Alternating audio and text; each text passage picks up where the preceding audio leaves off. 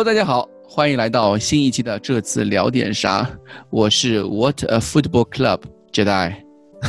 大家好，我是笑看你吃内斗的库里里。嗯，大家好，我是第一次来瑟瑟发抖的萌新柔野。哎，欢迎柔野，欢迎柔野。呃，柔野是资深意甲球迷，资深意甲，对对，资深意甲球迷。我是从我是从零七年开始看的。啊，零七年开始看尤文图斯的，快十五年了，嗯，差不多了啊。他，嗯，他主动来找我说，他对帕拉蒂奇非常的了解，对吧？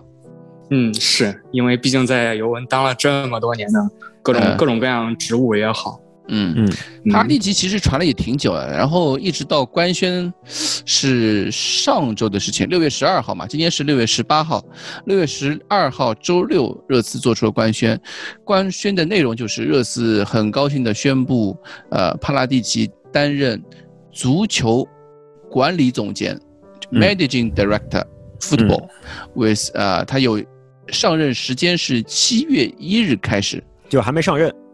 对他随时可能离任，感觉就是啊，就是那种人家你的 onboard onboard date 是七月一号，嗯，但是你还没有去提交所有的手续啊什么的，嗯，对吧？大家找工作或者说自己跳槽的时候都有这种经验嘛。是的，是的，大家已经找好了，七月一号上任，你这段时间可以就私底下跟下家谈谈什么工作啊什么，但是不具备，嗯，不具备。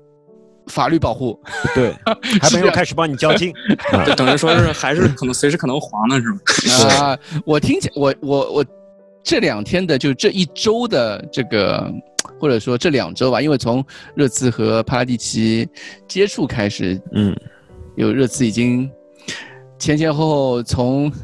从最早的孔蒂开始吗？啊，从孔蒂开始吧。嗯有孔蒂的时候就跟帕拉蒂奇联系起来了嘛。孔蒂，然后丰塞卡，然后加图索。嗯短短不到十天时间，热刺已经感觉经历了有了恍如隔世啊，三个 恍如隔世。对对，所以我们先先聊聊帕拉蒂奇这个人吧。这个帕拉蒂奇这个人物在尤文球迷的这个风评当中，他主要是要分两半来看的，就一半是以这个引进 C 罗为节点之前的帕拉蒂奇，和引进 C 罗，然后马洛塔离任，马洛塔去国米，然后他当了这个尤文的 CEO 之后，嗯，要分成两段来看。之前一段这个帕拉蒂奇，他主要相当于说担任的是一个首席球探的职务，那在这个职务上。他的工作是非常非常非常出色的，啊，有非常多的妙笔，比如说，比如说那个尤文从当时的两连七，然后直接蹦到第一个赛季一一年那个不败夺冠，他当时引进的比达尔，引进的利希施泰纳，三十万欧元引进的巴尔扎利，嗯，引进的博努奇，嗯，引进的博格巴。引进的阿尔维斯，这等等等等这些，包括免签赫迪拉，当时因为赫迪拉第一个赛季很出色，然后免签皮尔洛，对这些全部都是帕拉蒂奇当时主导的球探部门的手笔。听上去不但是捡漏大师，而且还兼具组队能力，对吧？对对对，孔蒂他本身也是一个有一定组队能力的这个主教练。嗯哼，所以说当时是所谓的铁三角嘛。就是这个，对，当时非常有雄心壮志的小阿涅利，从桑普多利亚上任，就是非常善于管钱、非常精打细算的马洛塔和看人组队能力非常强的帕拉蒂奇，这三个人所谓当时的铁三角，然后构成了尤文整个这接下来五年，就是一个新王朝，对吧？对，从一一年。到一七年，就是一一二赛季到整个一七年结束这样一个很长时间的辉煌。中间大家这些这些各种各种各样的转会，大家都可以去搜，都可以去查，我在这里就不详细说了。那那时候就马洛塔的那个叫什么一马币，对吧？对，一马币，对，一马币，一马币就是一千五百万啊，一千五百万，也是一千五百万是吧？那跟热刺一次币好像差不太多啊。热现在网上都就是很多热刺球迷喜欢说热刺也是一次币，也是一千五百万。但时代不同了，对吧？啊，当时其实有所谓的马币升值、马币贬值一说啊。然后这这个这个这个就是扯就扯太远了，我就不详细说了，这我就不详细说。然后之后。就是从引进 C 罗这样一个关键的节点上，就是大家对帕拉蒂奇这个人的评价出现了很大分歧。现在尤文球迷内部，因为你知道尤文球迷意大利那个球队的氛围，他因为那是家族式企业，总会掺杂到一些什么家族内斗啊、权力斗争啊这些宫斗剧的情节。对，所以现在到底也是很难说是帕拉蒂奇联手内德维德撺掇阿涅利斗倒了。马洛塔和阿莱格里还是怎么 怎么就就就这种啊？因为当时是最后的结果是阿莱格里下课，嗯嗯哼，阿莱格里最后下课了嘛？因为马洛塔先走，马洛塔先走，阿莱格里随后下课。当时那个赛季情况是这样的：是马洛塔是还是想继续小本经营，嗯，不想引进 C 罗，嗯，因为那时候是尤文开始造球场了嘛？就是他们现在那个球场是那个时候的吗？不是不是不是，那是一，就是一八年世界杯夏天，一八年夏天时候的事儿。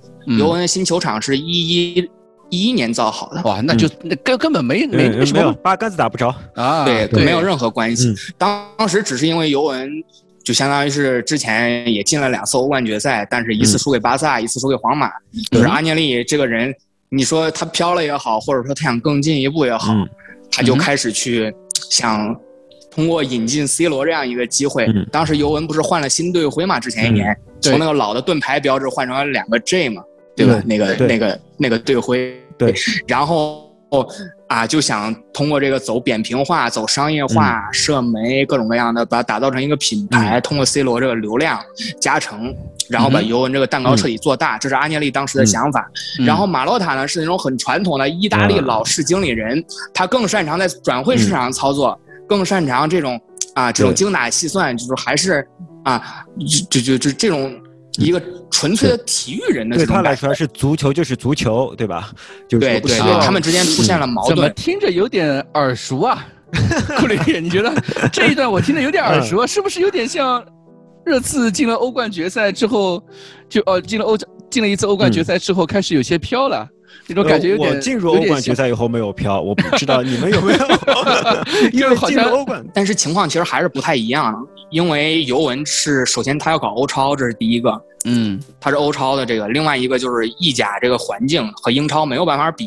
是意甲这个盘子做不大，所以说他当时现在也是有各种各样的说法。最后，总之这个内幕我们不得而知。最后的结果就是，先是马洛塔离任，引进 C 罗，在帕拉蒂奇。的操作下引进了 C 罗，嗯，之后引进了呃之后一个赛季之后阿莱格里下课，因为那个赛季被阿贾克斯淘汰，阿莱格里下课，嗯，然后当时我现在复密国就国内复密里头流传的这个普遍的版本是因为说是当时那个赛季啊，呃，就是阿涅利非常喜欢踢传控，然后当时找了瓜迪奥拉，阿涅利嘛，小阿涅利非常喜欢传控，喜欢美丽足球，找了瓜迪奥拉，当时最低的时候赔率是一比二。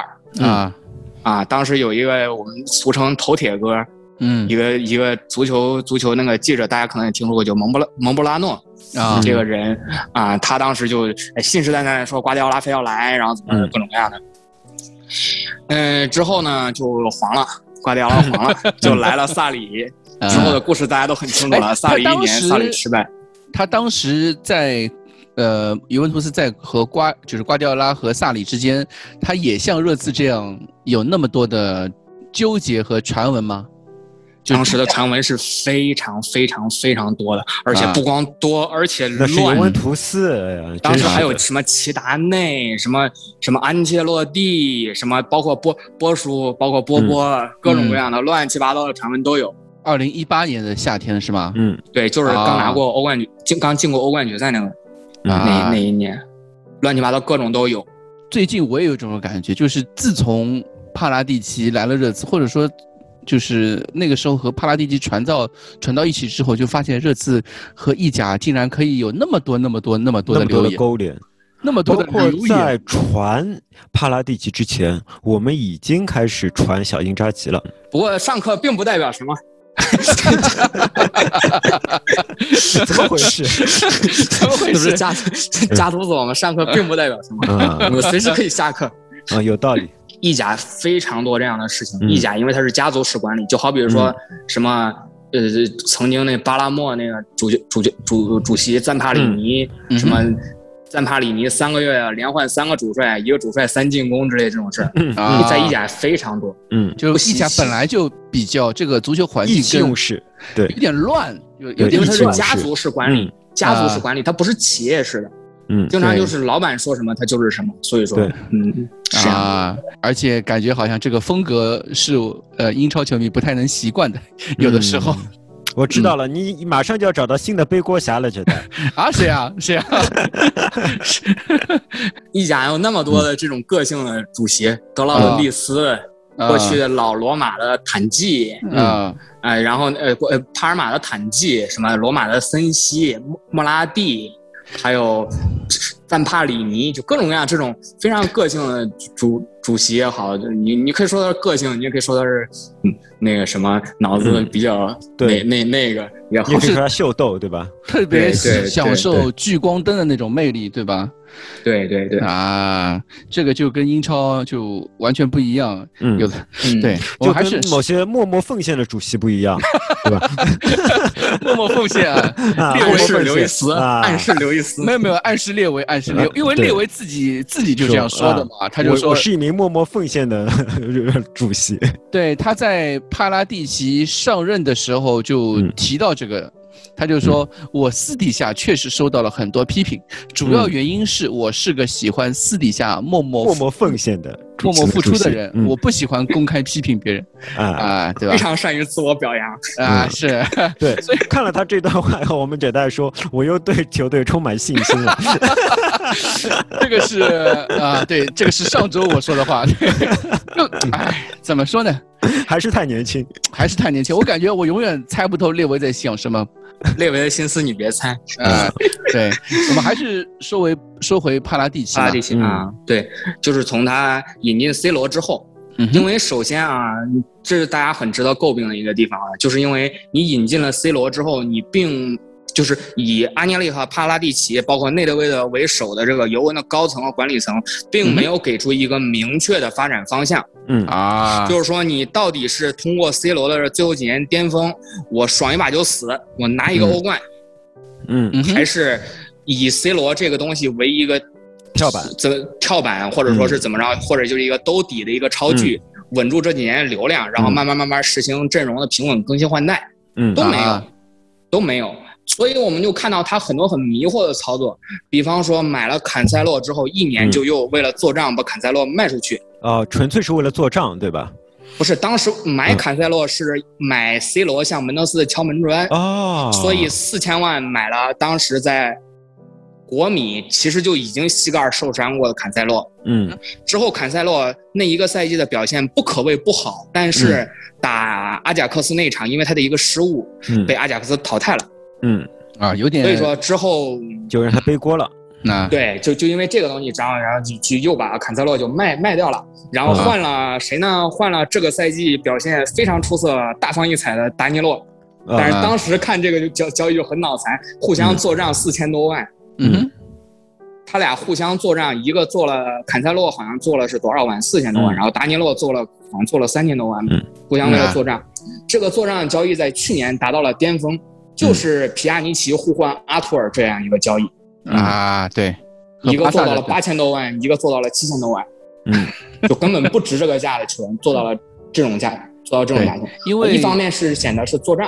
啊，这个做账，我我相信很多球迷可能不太不太理解，就这个，因为球员的价值或者说他的那个付出，就是俱乐部对球球员的投资，它是每年有折旧的，对吧？就是一般来说，我卖出一个球员可以一次性拿到这笔钱，但是买入这笔投资，我可以是账面上是账面上面可以有有，比如说今年。那今年投入多少？明年投入多少？后年投入可以装成是分期付款啊，就对吧？这个这个上面可以很规避财政公平呢。对啊，对。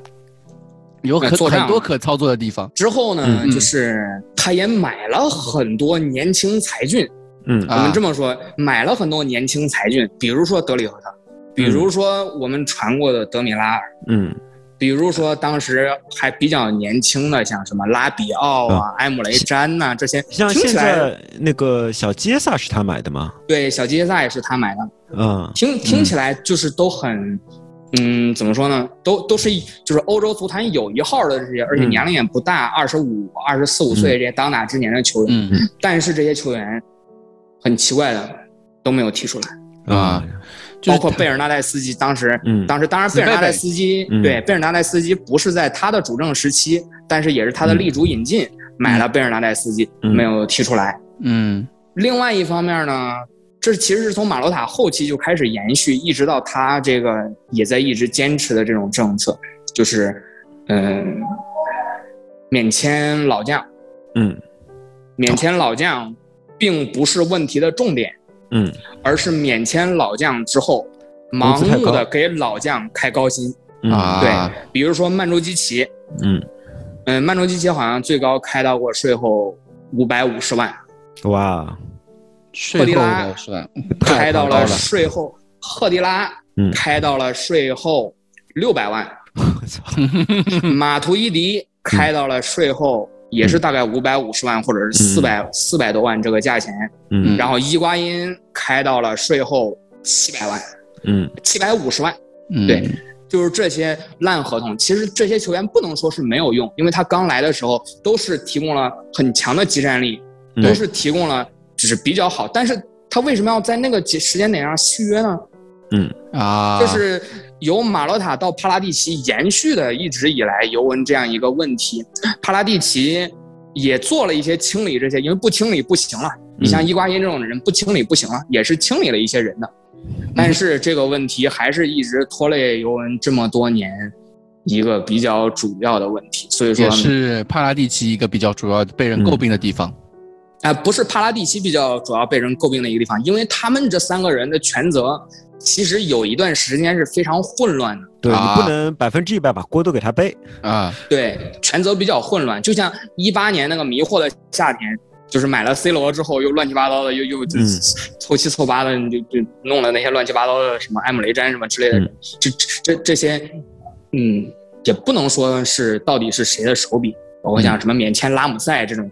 然后拉姆塞一个赛季就就基本上上个二十多场啊，就踢踢堂堂堂堂踢踢这种。拉姆塞的税后给到了一千万哦，还是有钱。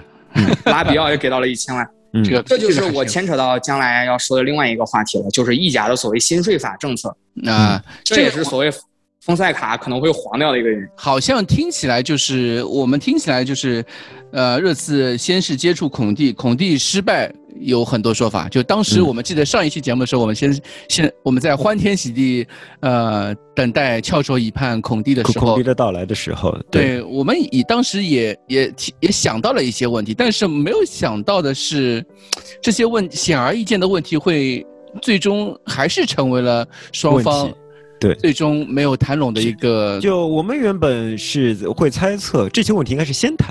如果这些问题能谈妥了，你再谈后面的，但没有想到这些问题竟然是放在后面谈的，就是关于转会费啊，然后关于球球队的雄心啊，球队应该怎样建队这些问题，应该是先谈，这样问题能谈妥了再谈后面的。但后现在后来看起来不是这样，是先谈起来，然后再谈最关键的问题，而且是先谈起来，而且是是先放先放风了。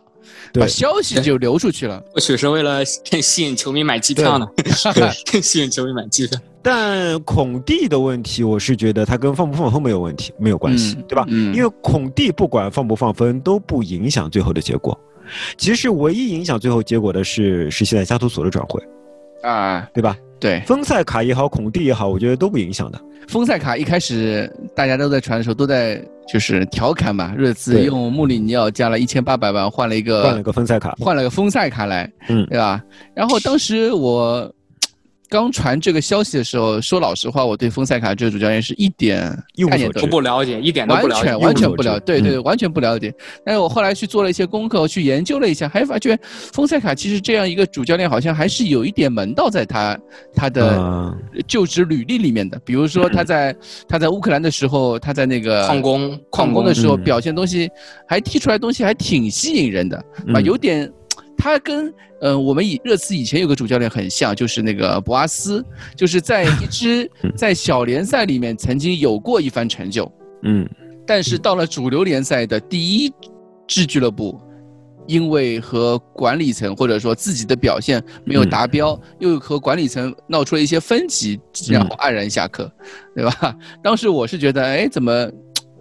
找来这样一个主教练，然后后来发现这个主教练其实蛮有自己特点的，就是他的战术风格啊，或者也挺吸引，就是和热刺的那种热刺球迷啊，所谓崇尚进攻也蛮狂野的，对吧？啊，所谓就是崇尚进攻的这种风格也挺相似的，啊，结果后来，哎。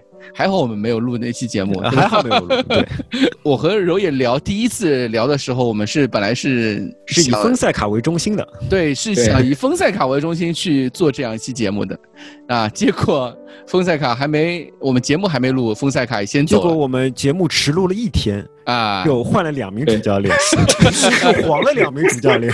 对，首先我对丰塞卡的了解就是，嗯，就是其实有从一个侧面就可以感受得到啊，从一个侧面就可以感受到丰塞卡这个人的水平，就是他带罗马能带的让我们这些经常关注五大联赛的人觉得毫无存在感啊，有点道理。我们都不知道罗马的主教练是谁。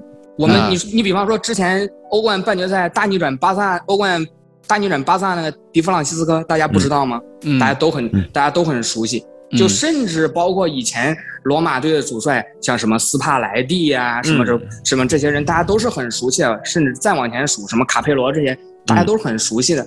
那作为一个罗马这个档档次的球队，虽然他不是曝光率的中心，但是他也是一直有着底蕴。有着在国内有着一定粉丝基础的球队，那么他的主教练能够让我们这些经常关注五大联赛的人，甚至就不知道有这么一个人。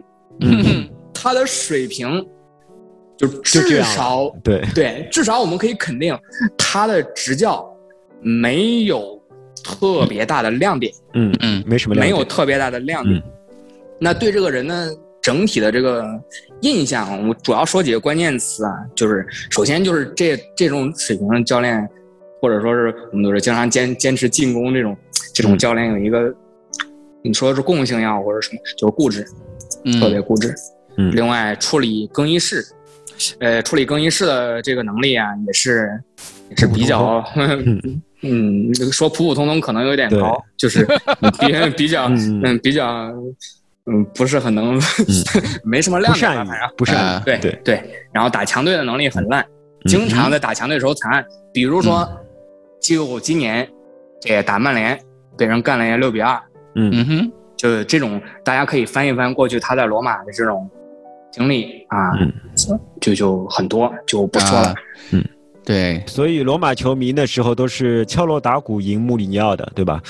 嗯，这个赛季啊。这个赛季说一个说一组数据啊，这个赛季呃不是这个赛季，上个赛季面对国内强队的时候，意甲强队的时候，丰塞卡是一场没有赢，三平八负，一场没赢，对，相当一次 DNA 了啊，对对对，嗯，上赛季一直在打三后卫，这就是我说的，他很固执。那为什么帕拉蒂奇会找丰塞卡呢？这是有我一直很很疑惑的一点。你觉得？嗯，首先啊，首先我刚才虽然说了那么多帕拉蒂奇，啊，不是丰塞卡的不是，嗯嗯，但是丰塞卡这个，我们也需要给他找一些这个客观的原因啊，我们也需要给他找一些客观原因。就是首先，罗马已经混乱了好多年了啊，虽然说我们有像大逆转这巴萨这种，嗯，非常对神操作，呃，但是事实上，罗马已经从最开始像什么鲁迪加西亚呀。就是今年法甲哪个队是里昂还是什么队？那主教练鲁迪加西亚，嗯哼，呃，带队的时候曾经什么联赛开局十连胜，呃，联赛第二随便拿之类的，这种这种罗马就是大概一三年、一四年前后那种高光操作，当时托蒂德勒现在没有退役时候那种高光水平。要差得很远。这几年即使进欧冠争四，也就是勉勉强强第三名左右，第三名、第四名勉勉强强这样子。而且之前罗马那个美国老板佩罗塔，嗯，也挺乱搞的。最近新来的这个弗里德金稍微好了一点，但是也是因为是美国老板那种更擅长于资本运作、更擅长于逐利的那种啊，就不管。足球方面的东西更多的是在管资本运作，或者说嗯搞流量那套东西，对吧？所以基本上帕拉就是丰塞卡在罗马还是没有得到足够的支持，对吧？对，没有得到足够支持，这是第一点。嗯，另外是罗马是这几年因为他成绩的混乱，嗯哼，他的投入是比较低的啊，那就还是支持不足啊，还是支持不足。所以我觉得，感觉还是最终还是就是董事会或者说俱乐部的老板的支持不够，对吧？或者一方面支持不够，另外一方面个人实力也比较平庸，最后造成这个结果。还有第三个方面，我们非常知道的，我我次的这个进攻的传统，他不管踢的防守漏成什么样，还是总总归是坚持进攻的，啊，这也是一个原因。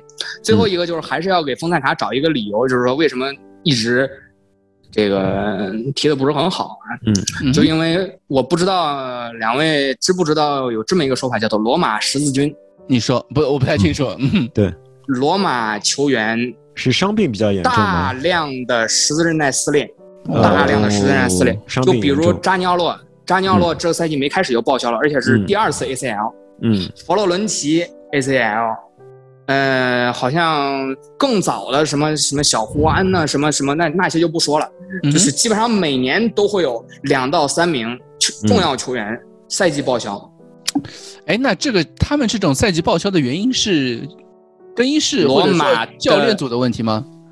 不是，是罗马奥林匹克球场糟糕的场地。啊，因为我之前听说，就是丰塞卡在来热刺，在与热刺传谣言之前，他是决定与自己的助教分道扬镳的。其中有一部分原因就是球员过分的伤病。嗯，其实不只是他，之前迪弗朗西斯科带队的时候也是这样，就就有这么一种叫说法，叫做其实各位球迷就是如果有兴趣的话，可以上网上搜搜这个罗马十字军这个时候，嗯。嗯，甚至。甚至你就去罗马那个场地踢球，嗯，也非常容易 ACL 啊。这场地能糟糕成什么样程度啊？对，这个这个这个尤文有一年好像是去年还是前年啊，去去罗马跟罗马踢客场比赛，当时是扎尼奥洛和德米拉尔一次简单的相撞，然后两个人全部 ACL 啊，太惨。扎尼奥洛在那一次 ACL 好了之后。又 ACL 了一次，就上个赛季整个赛季全部报销，基本上没有打。今年他也没有入选，好像也没有入选这个意大利的国家队大名单，好像如果没有记错的话。所以丰塞卡在在罗马基本上是拿着一支本身就本身就没有得到足够支持的一个阵容，又经历了伤病的清洗。对，情况跟穆里尼奥跟你次差不多，对吧？啊，就穆里尼奥一个赛季差不多吧。对，这个然后名次也差不多。对吧？名次完全一样 啊，胜场、什么进球、什么净胜球这些名次什么都完全一样。对，不一样的就是我们球场好，对吧？我们全世界最好的球场。对，不一样的是我们的伤病少，我们没有那么多，我们基本上保留了完整的框架，踢了踢完整个赛季。啊，之后其实就上个赛季的罗马是大概就是也是这样一个情况啊，也是有点高开低走的。嗯，一其实当时一开始因为虐菜相对来说还是比较稳定。一直到十一月底、十二月初还是符合预期，当时欧联排名第三，之后就出现了我们丰塞卡同志非常非常熟悉的和核心球员闹别扭的啊，起码和哲科对吧？对，闹矛盾闹到最后，球迷拉横幅劝和，之后事情大家都了解了，就现在排名第七，就这样子。感觉跟穆里尼奥的事情差不多，差不太多啊。没有穆里尼奥没有跟核心球员闹别扭，他只是跟核心球员之外的所有球员闹别扭，差不多，两边都差不多，互补。嗯，而且其实穆里尼奥有一个比丰塞卡要更好，就是没有没有像丰塞卡那样卖掉那么多人。大家想一想，马诺拉斯，嗯，对吧？阿利松，对吧？吕迪格，整个这条后防线全部卖掉了，后防线全部卖掉了，现在需要用克拉罗夫来代打右中卫。克拉罗夫是以前曼城那个克拉罗夫是吗？对对，以前曼城那个。我们虽然后防线没有卖人，但我们也没有买人 啊 啊！对对，罗马好像那个什么，还是在靠什么小胡安这一批人在打啊。所以总的来说，丰塞卡不并不像是热刺的第一选择，或者说只是帕拉蒂奇接触了一下，或者说在面试过程中，呃，有点像。就比如说我我的我的团队要需要有一个职位出来招人，可能有三四个人。来投来简历，那这三四个人我都招，嗯，直接叫他来办公室里面试，这种感觉。对对，也有可能是搭了门德斯的线，也有可能是帕拉蒂奇利用和门德斯的关系搭了门德斯的线，啊，找出来这样一个。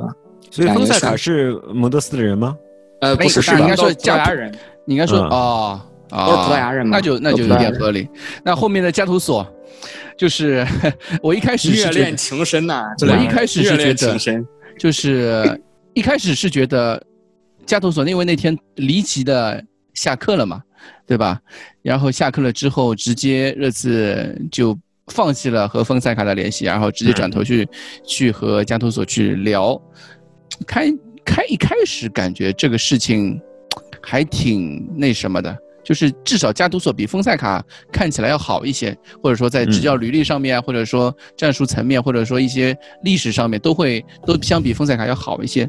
嗯，是这是你个人的看法，对吧？对，虽然虽然我也是这么认为的，这也是我但有但很多人不这么想啊。因为加图索有一个事情，就是他一一一年的时候，那个时候可能有很多热刺球迷还没有看这对，那是我入坑的一场比赛，那是我入坑的一场比赛。对，热刺一比零。一比零，圣西罗一比零赢的 AC 米兰，克劳奇的一头，对，那场是我入坑的一场比赛。嗯，那场比赛其实，嗯，本身那个时候加图索还在踢球嘛。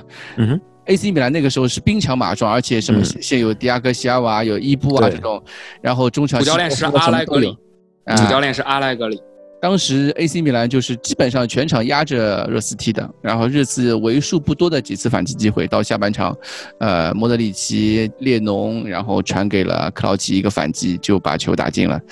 但是这场比赛就最后场外的时候发生了很多不愉快的事情，就是加图索和那个热刺的当时的十助教吧。教练叫乔丹，乔乔丹，反正就在场边场边爸爸嘛。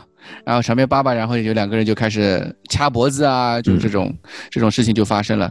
呃，而且那张照片就是也是成为一张非常，唉，有非常有戏剧效果的，对，非常有戏剧效果的，流流流传至今嘛。嗯，当时昨天昨天这个时候我呃。找加图索的时候，第一反应就是这个人，就是这张照片。嗯，那后来后果然也被人找出来了嘛，有很多人都球迷都记得那一幕。嗯，但后来没想到，我睡完睡觉之后就发生了更多，就加图索以前的一些场外言论啊什么就被爆出来了，像是他歧视女性女足，主要是觉得女人不配踢足球，对吧？啊，他歧视女足，然后歧视恐同，恐同啊，对同性恋，然后恐同，然后他。另外一方面就是种族歧视，就是说他当时是说博阿滕，博阿滕说有，就是有球迷在嘘他，嗯，或者说是对在场外在那个在看台上面对他进行种族歧视的那种表动作，但是加图索说，球迷对白人球员也是这样啊，为什么就不是种族歧视？对你们反而是种，对你反而是种族歧视？就这这这样类似的这种这种话也不能算种族歧视吧？就是这个我要和大家解释一下，这我要和大家解释一下，曾经在尤文图斯发生了这样一件事情。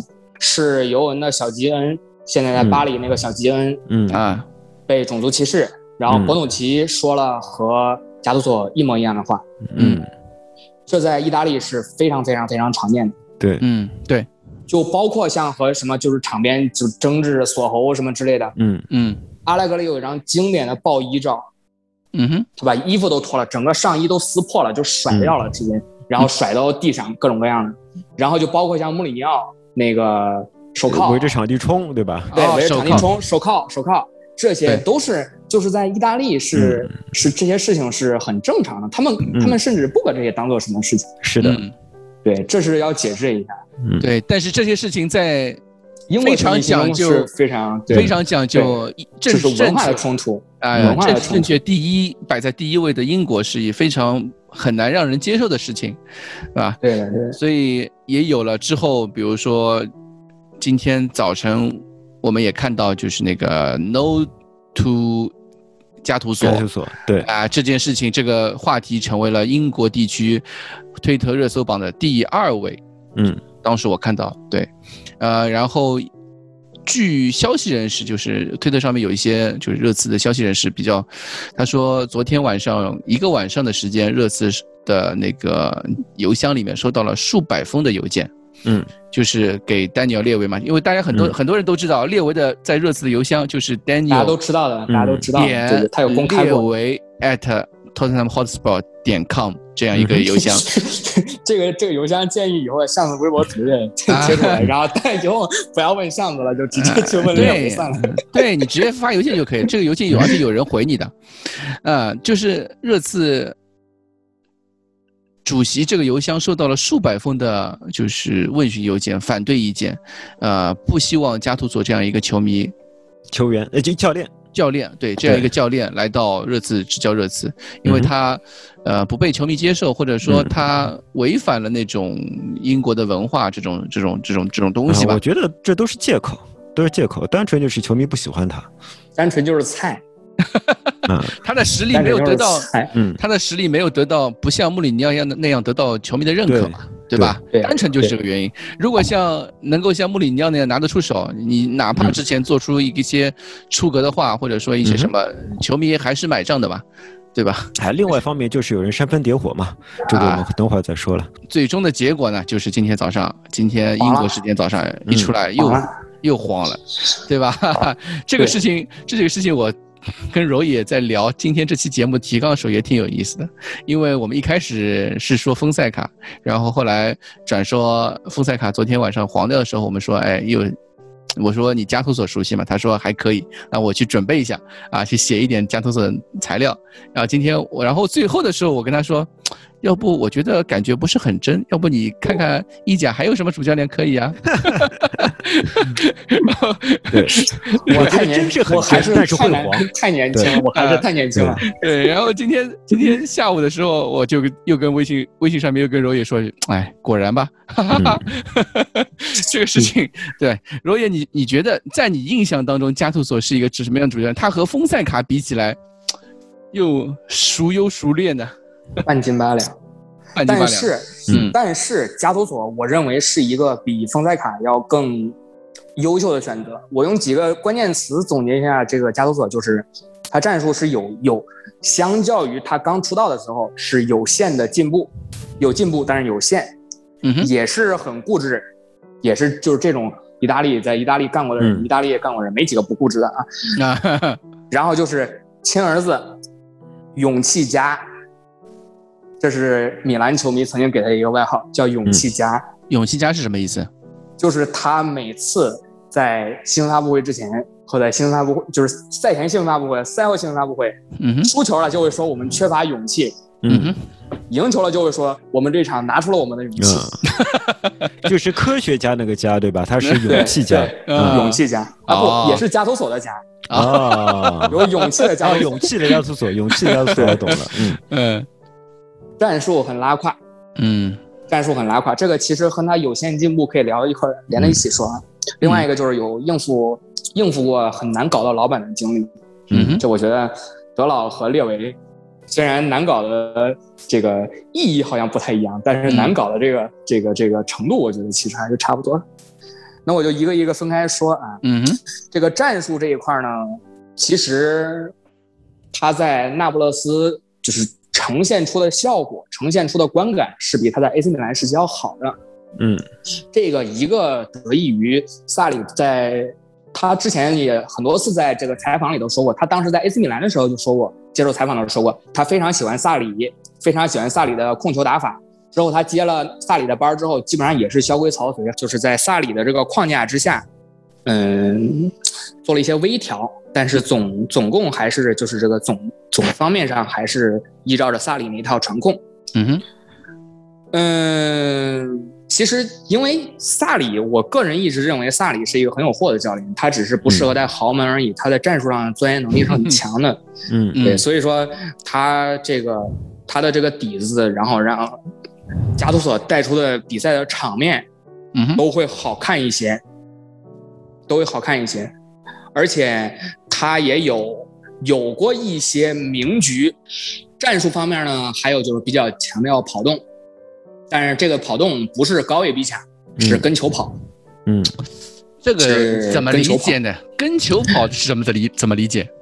跟球跑就是，嗯，怎么说呢？整体阵型向球移动吧，是这个意思吗？对，其实就是在后场的跑动比较多。嗯，那还是被动防守的意思吧？啊，对，就是被动防守的意思。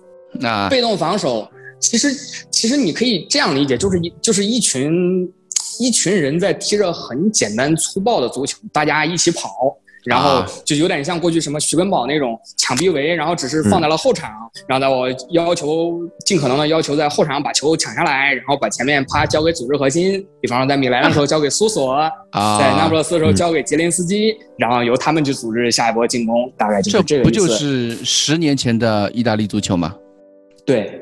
就是讲究链式防守这种讲究防守体系，呃，其实不是链式防守，其实不是链链式防守，因为加图索战术没有达到那个程度，但是是可以看到他是受了一定那个影响，嗯，再加上一些萨里的传控，就是他也能控一控场，面对那些实在菜的提不起来的球队的时候，他也可以传一传控一控。因为意甲是有很多这种弱鸡队的，意甲有很多这种弱鸡队，对，所以说其实以现在热刺这个体能这个状况，大家都知道。其实被他被加图索拉一拉体能，我觉得也不是什么坏事。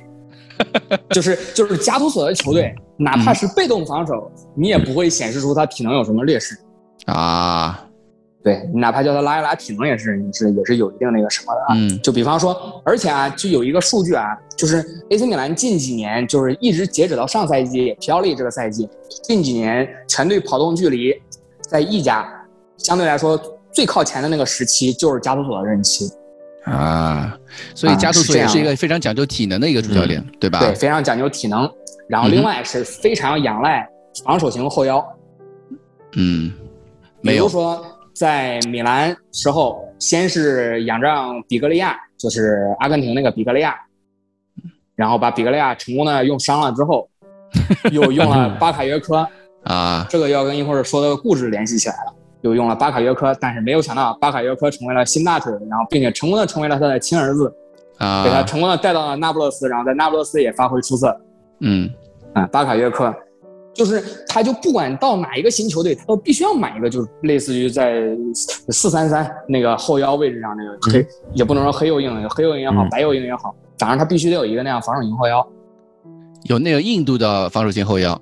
对吧？对，有纯防守的，不需要出球，什么我听出来了，他就是防守，他就是想买个自己，嗯，对对对对，是吧？就想那个买个八号加图索，对的对的对的。然后说一些好的层面啊，他其实有一定的激活球员能力，嗯，这个你也不好说是他给球员灌了鸡汤、打了鸡血，还是他真正的在战术上做了什么调整，这个是很难就是通过场上直观直观表现出来的。我就只说数据吧，我只说数据吧。呃，奥斯梅恩就是上赛季好像花了七千多万买的那个什么金童，那个法国那个不是法国还是哪那个黑人？对，奥斯梅恩之前表现不好，里尔吧，我记得是。对，在后半赛季成功的救了回来，就包括之前他在米兰的一些旧部一些嫡系，像什么卡拉布里亚呀之类的这些人，他有激活球员的能力，激活球员能力，但是这些能这个能力究竟是来自于他在意大利的威望，他的打鸡血能力，还是由于他的战术？布置得当，存疑啊，就身上一个还是一个问号比较多的一个主教练，对吧？嗯，对，就是你也不是很清楚这到底是，就是你你并没有看出他在场上究竟让这个球员的位置做了什么改变。全面弱化版的齐玄宗，对吧？因为齐玄宗他也是这么想的，觉得哎他也能拿到那个奖杯，但是你从他的场上表现能说出什么门门道道来吗？就是我们这种足球批评家都说不出门门道道，对吧？就就觉得他可能不行，但他又能够拿冠军，就齐玄宗拿一些冠军，拿一些冠军，对对对。然后还有啊，嗯，其实啊，还是有一个就是关于他这个赛季的成绩，关于这个赛季的成绩，他是七十七分，以一分之差被尤文力压，嗯。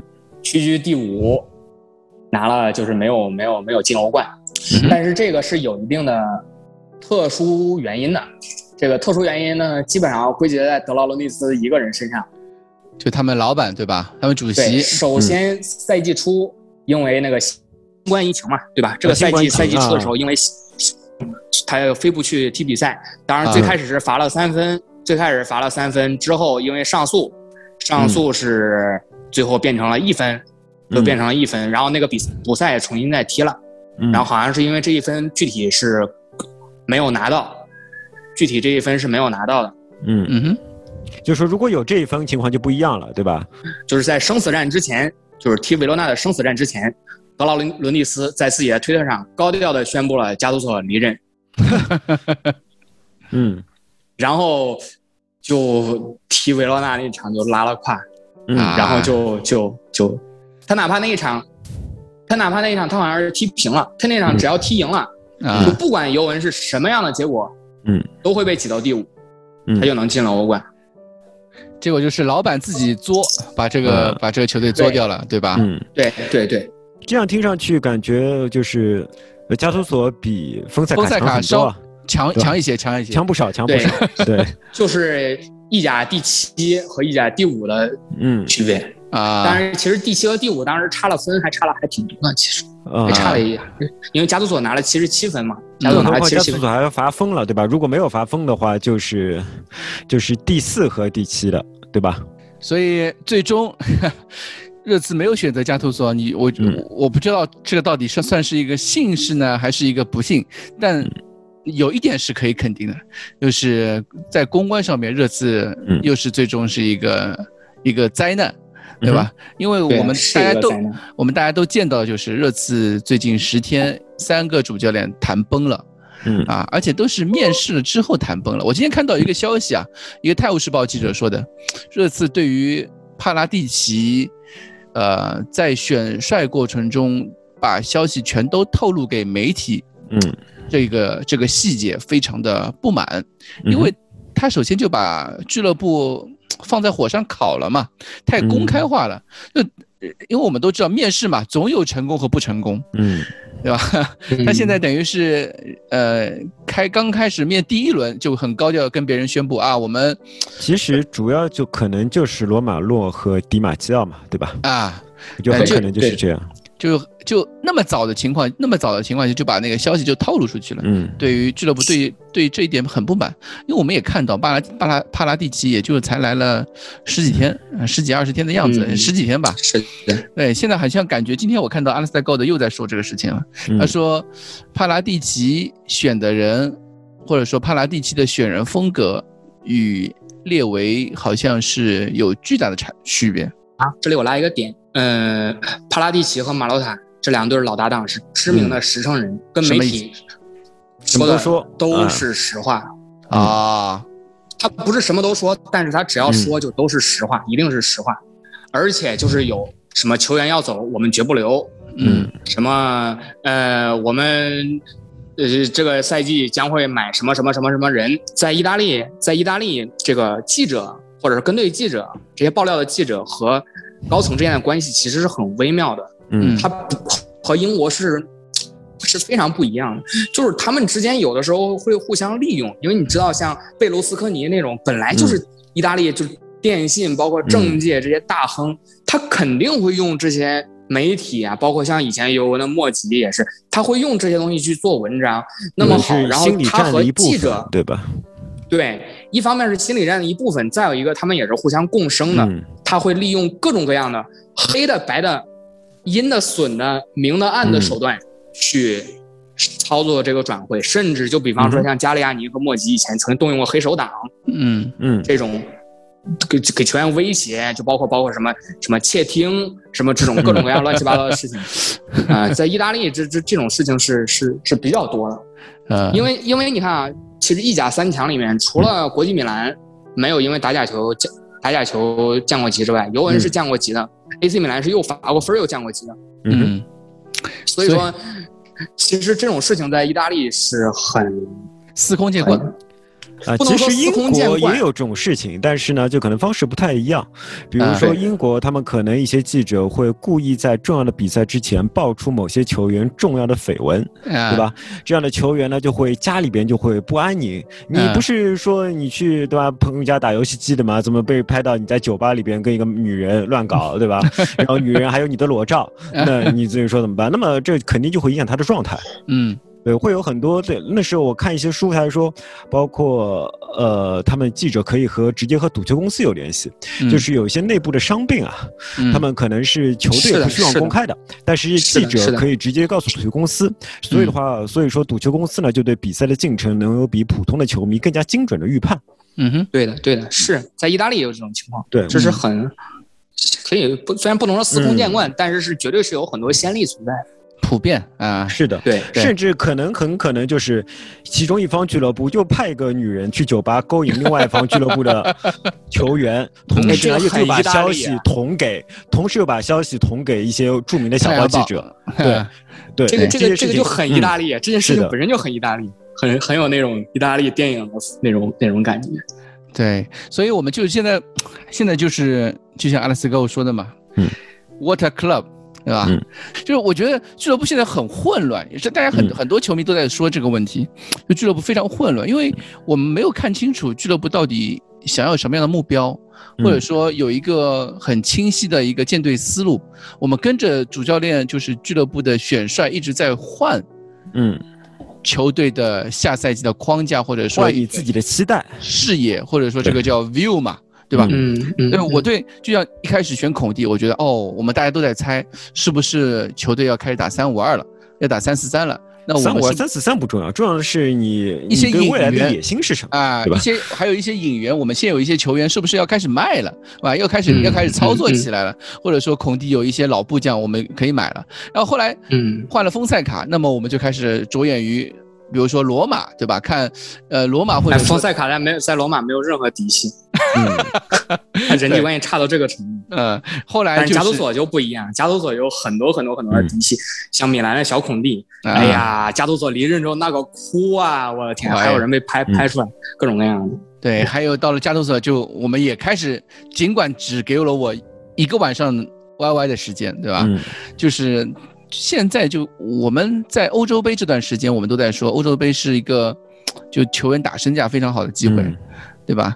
又跟你有什么关系？但是现在感觉我们连主教练都没定下来的人，有什么资格去跟别人谈引援，对吧？我们现在只有一个，我如果说现在这个阶段对于俱乐部有什么好处的话，嗯，那就是卖人，对吧？因为球球但你自己没有卖出去啊，甚至连留言都没有。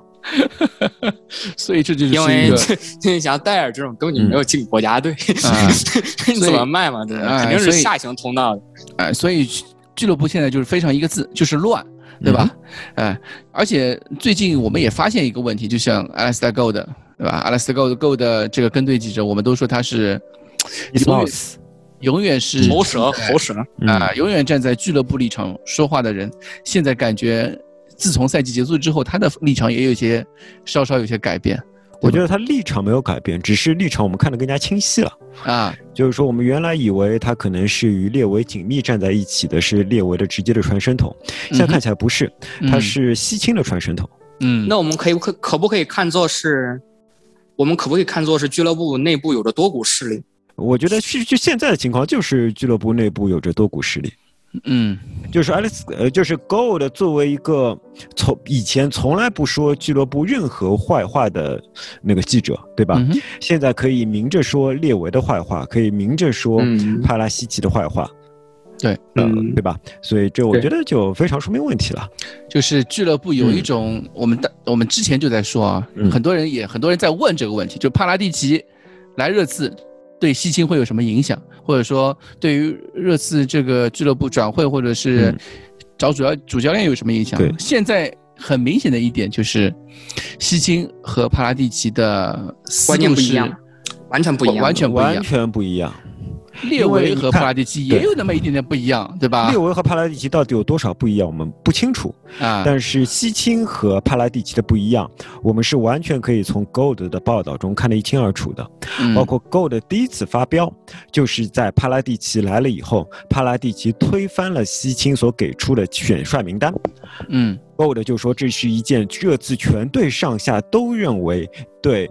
呃，西青非常非常不公平的事情。这里再拉一个点，这里再拉一个点。嗯，帕拉蒂奇的选帅能力实在是让人不敢恭维。是这样的，但问但问题是，当时让他选帅其实是列维的意思。对啊，实际是列维的意思，并且就是说列维确实也在推动他，他们每次都在推动他选择的人选。嗯，所以说这里边的情况实在是太奇怪了。包括你还可以看到。那还有一点就是，Gold 他除了批评帕拉蒂奇外，他还批评列维。对，他不断的说，就是说是列维让热刺进入了今天这样的田地。他首先说列维解雇，不那个波切蒂诺就是错的。我们在这里要知道，波切蒂诺和呃西青和 Gold 基本上是一个铁三角关系，三人关系非常非常好。好，他首先就说列维解雇呃波切蒂诺是错的。他接着又说什么呢？列维要穆里尼奥来是错的。同时他说，穆里列维要穆里尼奥是他的一意孤行，因为当时包括西青在内的绝大多数人认为，我们应该去找纳格尔斯曼，或者我们应该去找，呃，狐狸城的那个叫什么，一下都忘记了啊，罗杰斯，罗杰斯，对他他说我们应该去找罗杰斯，对吧？这个其实我相信这个够的。对对，因为以完全相信狗，不是说相信狗。一往情深嘛，对吧？一往情深，百分之一百就是真话。嗯哼，对，或者说的百分之一百真话。问题是我们现在就，那么现在就是列维跟西青首先出现过冲突，对，后来列维想找一个人来替代西青，于是他就找了帕拉西奇。对吧？帕拉蒂奇，帕拉蒂奇，帕拉蒂奇，他于是就找了帕拉蒂奇。那么帕拉蒂奇来了以后，他遇到一个问题，就是说西青在热刺里面的人脉是非常深的。对我们这里不说西西青到底是好是坏，因为很可能确实就是列维出了很多问题，西青反而是之前一直帮列维背锅的那个背锅的人。对，这也是非常有可能的，对吧？我们不说这现在呃西青是好是坏，我们只说现在的情况就这样，就是他直接威胁到了西青的位置，而西青目前在守护自己的位置。这个守护到什么程度呢？我们现在可以看到的是最新的消息是，滕哈格成重新成为了我们 选帅名单中的第一位。而滕哈格就一直是在，呃，西青的选帅名单里的前三位，对吧？就等于说，好，我们现在已经考考虑，当帕拉西奇还没过来的时候，我们就已经考虑要剥夺他的一个权利了。而事实上，他还没有签约。哎，而且现在我们刚也说到这个西青一开始的名单嘛，西青一开始的选帅名单第一名呃，这个大家都知道就是波切蒂诺，嗯，然后有弗里克。有滕哈格，有纳格尔斯曼，有罗杰斯，呃，之后还有马丁内斯，对吧？这些都是在曾经在呃西青的选帅名单里面的。而且有一点要注意啊，就是西青的选帅名单是按照列维的，就是给定的一个大方向。因为列维在当时给那个主席的话的里面，他已经说的挺清楚了，他想找什么样的主教练，对吧？我们可以看出，西青至少这些列列出来的这些候选人，都是基本上能够满足列维。给出的要求的，比如说什么？呃，这点我跟你的想法也恰好相反。我不认为那封信里面写出的我们要找一个有热刺 DNA 的，我们要找一个有进攻或者怎么样的教练，完全是列维本人的意思。事实上，这是一封列维被迫解雇穆里尼奥之后发出来的信。对，我也就是说，是列维对以西青为首的董事会的一部分人妥协的结果。妥协，对，他妥协了以后说了这些话，所以并不是西青去尊重列维的意思。去做这些事情，而是列为尊重西青的意思，发表了这样一封信，或者说尊重以列为呃以西青以西青为首的以为主的俱乐部主流意见，主流意见，并这个主流意见同时也包括了球迷的主流声音，对吧？是呀，是吧？因为这件事情，大家觉得和我之前说的，嗯。当时尤文高层的争斗是不是很相似？就完全相似的地方。嗯，对。所以说，包括在加图索这件事情发生的时候，呃 Gold 早早就说，加图索虽然这样，但我他暗示，但我估计马上会黄。他暗示完马上会黄以后，你就发现网络上出现了病毒营销一样的黑加图索的帖子，甚至出现了黑加图索的话题 啊。然后关于黑加图索的话题就出现了整一个晚上之后，好，加图索这件事情马上就结束了。对。那结束了之后，热度马上下来了吗？对啊，这个黑加图索结束了，热度就当然就下来了了。就 say no to 加图索嘛，就是说我们不要加图索。那么，你既然加图索已经不来了，那么这个话题就没有意义了嘛？啊，而且又是一次球迷的胜利。对，所谓球迷的胜利就是被煽动起来的球迷胜利嘛？对对，未必是球迷的胜利，是可以代表球迷的那一部分人的，嗯，那一部分人的胜利。对，尽管我说那么多，我完全不是说啊。啊，西青是阴谋谋取俱乐部权力的阴谋家，我没有这个意思，因为确实也完全有可能，列维是有很多责任的。而西青在之前一直被我们误解，他是真正爱俱乐部，希望能够，也不是真正爱俱乐部，列维也爱俱乐部，对吧？但是西青可能是更懂足球，然后更能帮助俱乐部的那个人。当然，也有可能西青就是个阴谋家。我觉得这种可能性我们现在不能固定住，但是我们可以看到西青一方和列维一方。或者现在还插入了其他一些力量，他们确实是在斗的，就是这种斗法让你会觉得俱乐部的前途是模糊不清的。因为俱乐部现在董事会里面其实人不多啊，我们也知道最近一有一个有一个董事会已经已经离职走了，现在董事会里面包括主席列维，嗯，然后有一个专门负责财务和运维的一个总监叫 c o l a c u t c o l a c u t 然后有两位执行董事包括其实就大家都很熟悉的一个叫库伦女士，就在纪录片里面，嗯，要上任的时候，她说了一句 “Here we go”，在一个小桌子上面，然后专门负责足球足球运作管理的，就是一个操运运运维董事，就是叫呃卡佩尔霍恩，也是嗯对，他是专门负责谈判俱乐部谈判这种这种事情的，另外就是西青。啊，这几个组成了我们的一二三四五个人，组成了我们的董事会。董事会，另外就是其他就是非执行董事，包括我们最近说的球迷那个董事，这些我们就不考虑在里面。在执行董事会里面，执行董事会层面里面就这五个人，再加上刚刚我们说到的这个今天新来的帕拉蒂奇，这周新来的帕拉蒂奇，所以。现在俱乐部董事会里面这六个人，嗯，感觉就像刚刚你们呃库里里和呃柔野说的，帮派是存在的，嗯，能够不是说帮派意见的分歧是意见是分歧是非常存在，而且有一些是亲，比如说呃波切蒂诺派，就是波切蒂诺那个就是你也不能说波切蒂诺派，说的好像波切蒂诺还在俱乐部里一样，对吧？你只能说西青派。我我感觉就是波切蒂诺当时那五年，对对俱乐部的留下来的一些留下来的影响还是依然存在。然后这些老臣子组成了一个像比如说呃以西青为首一个以西青为为榜就是头衔的对。核 心对 的一个一个一个庞一个庞大的一个组织吧，或者能够施对球迷也好，对媒体也好，能施加影响力的人。对。反清复明嘛，对吧？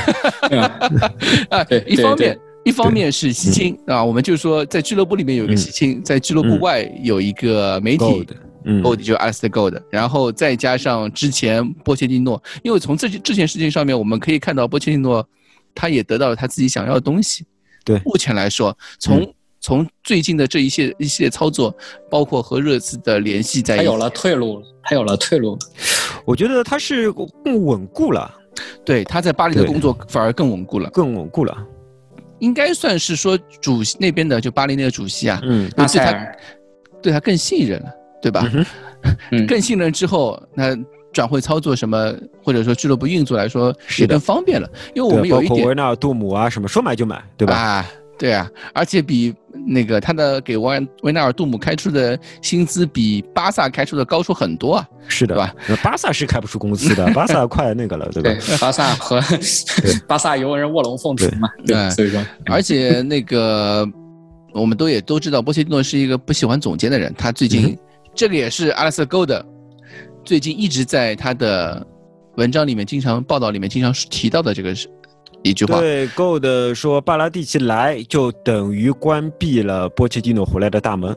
啊，所以从种种这样这方面看，嗯，非常的会，非常，我觉得，我觉得够这个这这这个这个话术非常的，就把帕拉蒂奇和波切蒂诺这两个本来不应该拴对儿的人拴了对儿。对，是的，就是这样，这是一个典型的煽动话术。对，对，就从阿拉斯加沟的这些报道。我们能够很清晰的看出这条脉络是什么样子的，或者说这个主教练或者说派系之争是什么样子。但是有一点就是不知道到底列维到底是在中间，他是一个三方获得什么？对，列维是三方都不两方面都不靠边的一个人。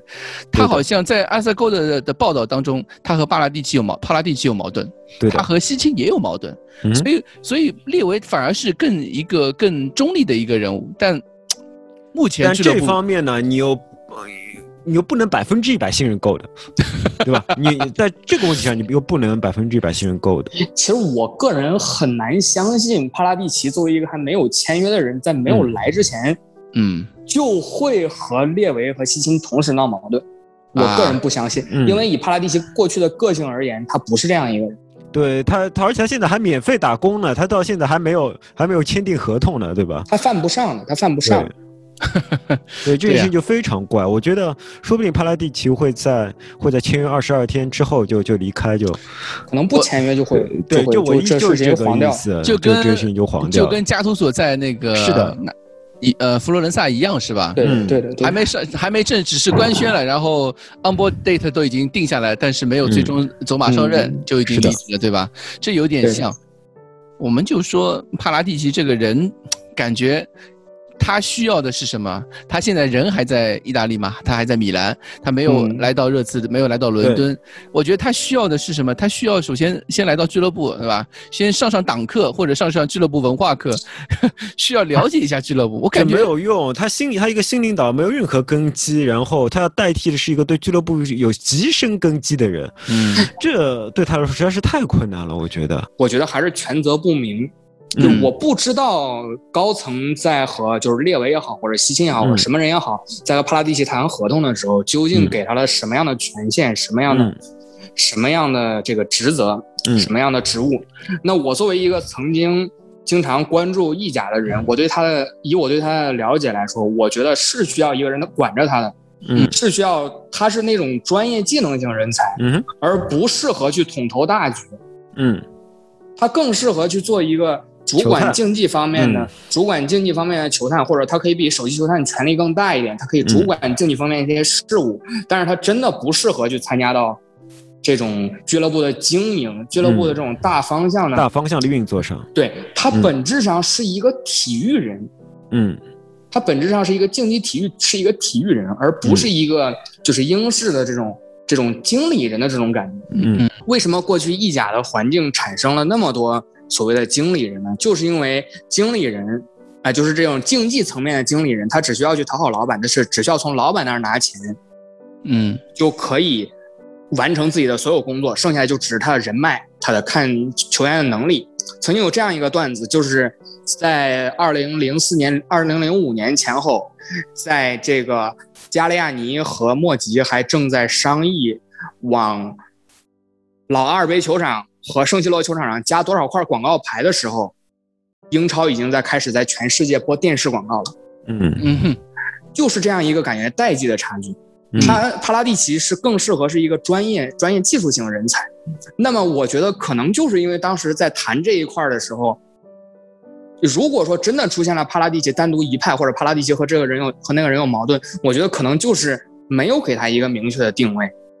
呃，我觉得这个我们要具体问题具体分析啊，就是说，就算你给他一个具体的定位，他也是做不到的，就好像是你给他。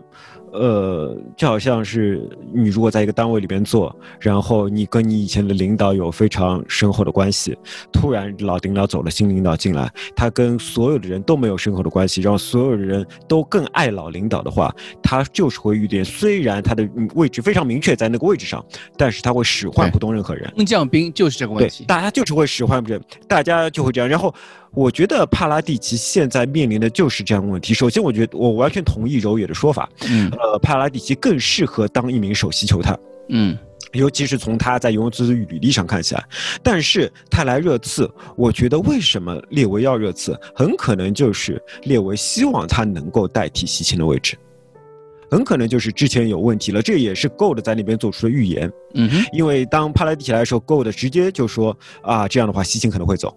Gold 直接就说了，那 Gold 是基本上是吸金代言人，所以就是他来的时候，西青有这个感觉，你是来代替我的。那么很可能就是列维也表现出了类似的，没有把话说绝，但是可能在设置上是这样的。但是一方面他不适合，对吧？另外另外一方面，他在这块土壤上也斗不过。水土不服，这是最主要的，对对吧？对。另外一方面，你你的资源全部都是意甲的，对，他的资源全部都是意甲的，他如何把这个资源带到英超来？那么所有的英超球迷，包括热刺球迷和热刺的员工，都会天然对此有怀疑的。对啊，都会天然对他没有任何英超经验，更不要谈英超成功的经验。对呀，所有人自然会怀疑他，所以他的工作就是很难开展的。最适合他的位置其实是首席球探，但是列维给他的位置绝对不是首席球探，至少一开始承诺的肯定不是，直接进董事会的，对吧？对吧？所以说，就而他呢，为什么会来热刺？很可能就是因为列维承诺了他更大的权利，让他觉得他可以在一个更大的空间内一展拳脚，他才来热刺的。嗯，其实也是在对吧？他在尤文尝到了一展拳脚的滋味以后，他可能就是不愿意回头再当一个。不不不不不不不，不是这样的，不是这样的，不是这样啊！你说，我觉得不是这样，嗯因为小阿涅利把帕拉蒂奇当成了推出去的替死鬼，他必须走，他必须走，他必须必须要走，为这两年在竞技和经济上的双重失败负责。他是 CEO，所以必须他来负责。嗯哼。竞技上的失败我们都很清楚，不光是欧冠毫无突破，甚至还一直在倒退，然后意甲冠军还丢了，这是竞技上的失败。经济上的失败就是欧超也没有搞成，然后连年的亏损，巨亏，需要大额的做账来弥补。这些未必是帕拉蒂奇的责任，但是小阿涅利因为他是球队的老板，他毕竟姓阿涅利，所以说这个责任就必须由 CEO 帕拉蒂奇来担。他可以说是被赶下台了，他不得不走了，而且和帕拉蒂奇有着矛盾的阿莱格里的回归，就可以证明这一点。嗯，就是我们两个人说话没有没有任何矛盾。嗯，对的，对的，没有任何矛盾。但是我的意思是，他可能未必是我的意思是啥？他可能真的未必从列维那得到了什么承诺，他可能只是需要一个新职务而已。啊，也嗯嗯，我理解，我理解，我是这个意思。嗯，继续啊，哎。哎，我 没有我说，我跟说的差不多了呀。对，没有，我就说差不多了。我以为我以为库里里你最后还要总结一下呢。没有没有，我觉得没有什么好总结的呀。现在情况情况就是这样嘛，所以说我开始就说了，我们笑看宫斗嘛。嗯。到到最后看看这支球队会会沦落成什么样子，对吧？现在有可能，对，沦落。呃，当然当然也有另外一种可能啊，就是塞翁失马焉知非福，对吧？我们备胎的备胎的备胎的，说不定很好，对吧？说不定很好。备胎的备胎，比如说老雷，比如这个波切蒂诺，还有当年马丁因为，备胎的。我是觉得，呃，马丁内斯其实是个不错的选择。嗯，我会觉得马丁内斯是个不错的选择，因为他其实组队能力还是不错的，他有很很强的英超经验。呃，我们大家都会觉得他并没有完全发挥出可能比利时的潜力，但是我们要想到，当他接手比利时队之前，比利时仍然是一支很强的球队，但从来没有打出过像样的比赛。就比利时一直是带的时候嘛，对吧？威尔莫斯带的时候。就是比利时一直是一个多语言多民族的国家嘛，所以说他们的内斗是非常严重的。你会看到比比利时从来没有在重大赛场上，呃，表现出啊非常能够有说服人的实力。每一次他们都是夺冠大热门，他们好像世界排名也一直很高。但是直到马丁内斯，直到马丁内斯接手之前，嗯，我觉得他们都没有什么表现。反而马丁内斯接手之后，哎，你说惊喜吗？没有。但是他们踢得非常像一支球队，所以我觉得马丁内斯还是有的吧。世界杯，呃，季军对吧？但，但是像比利时这样的球队，你不打进世界杯决赛就不能算惊喜。你看他们的账面实在是太美丽了。是的，对吧？他们账面实在太美丽了。呃，我们这这期节目也算是临时改编剧本，改编对改编剧本改两三次。我们这一这是一期非常的难录的节目，我我希望大家理解，因为热刺自从穆里尼奥下课之后，已经长达。六十天了。今天是六月十八号，四月十九号的时候，穆里尼奥下课的，中间经历了梅森，中间经历了热刺想要波切蒂诺回归，然后经历了想要孔蒂，经历了和丰塞卡，呃。丰塞卡图索，经历还经历了丰塞卡，差点都已经谈成了，嗯，然后在最后时刻崩盘，在和加图索谈，这不到一天，加图索又谈崩了，嗯，是吧？经历了这这让热刺球迷无比煎熬的六十天，其实我觉得甚至可能不是谈崩了，嗯，不是谈崩了，就是我们就是根本没有谈，我们不要他了，根本就没有谈，我们就不要他。对，所以我觉得怎么说呢？我觉得球队现在可能更需要的是一个安静的环境。对吧？一个一个不那么透明的环境，就像我们以前在说纪录片的时候说到过一个问题，我们很希望看到俱乐部里面发生各种各样的事情，但是当真的这些呃细节或者说如此透明的那些内容摆在你的面前的时候，你反而会觉得，呃，这是俱乐部和你想象的完全不一样，这是不相信自由的期待，对吧？对，也当然是不相信新闻自由，这就你不要这样说好了，我没有说过这个话。这个就是我们看热刺新闻看那么多之后发现的一个问题啊。当俱乐部如此透明的摆在你面前之后，你会觉得啊，唉，不过如此啊，不过如此，就跟就跟我们平时上班的时候感觉差不多嘛，啊，就是不过如此啊，就是也是人际人际关系之间这些破事儿啊，你。你中文吗？我觉得还挺好看的。哎，我们希望对于我来说，我已经看了很多年了，我就不想再看了。啊，你是因为在看尤文的时候也有这样的 对这样的事情，对吧？意甲这种事情非常的多，就比如说之前什么什么米兰的芭芭拉公主，什么之类各种各样乱七八糟这种事情还非常的多。对，所以我们也希望这个这个局面或者热热刺这现在目前这个局面能够早一点晚结束吧，早一点结束，早一点就能开始引援，早一点开始。卖人，对吧？这是才是我们觉得作为球迷来说更希望看到的一个东西。我先卖人再引。啊，我其实更多对我来说，我。球场边站的那个人是谁？那也不那么的重要。有我觉得还是挺重要的，你不用自欺欺人。好吧，好吧，就算是我自欺欺人了。好的，我们这期节目就到此结束了。我们也希望下一期再录的时候，再录下一期聊点啥的时候，嗯，能够早一点结束，好结果，能有一个让人觉得有一个光明的未来。对，主要是也不要提光明未来了，让我们有一个立足之地来。未来，清晰的未来。对，不说光明不光明。就我们看到嗯，对。对，好，那么我们今天就到此结束了，谢谢库里里，谢谢柔野，谢谢柔野，还有两位辛苦辛苦辛苦，哎，这么晚了，两位辛苦，拜拜，好的好的，拜拜拜拜拜拜，再见。